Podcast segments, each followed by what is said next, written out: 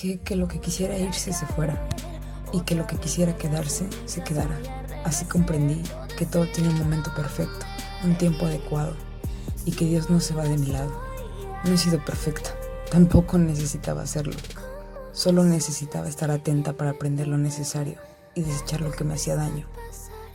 En el momento más difícil de mi vida, creí que renacer era imposible. A pesar del negro panorama, no desistiré.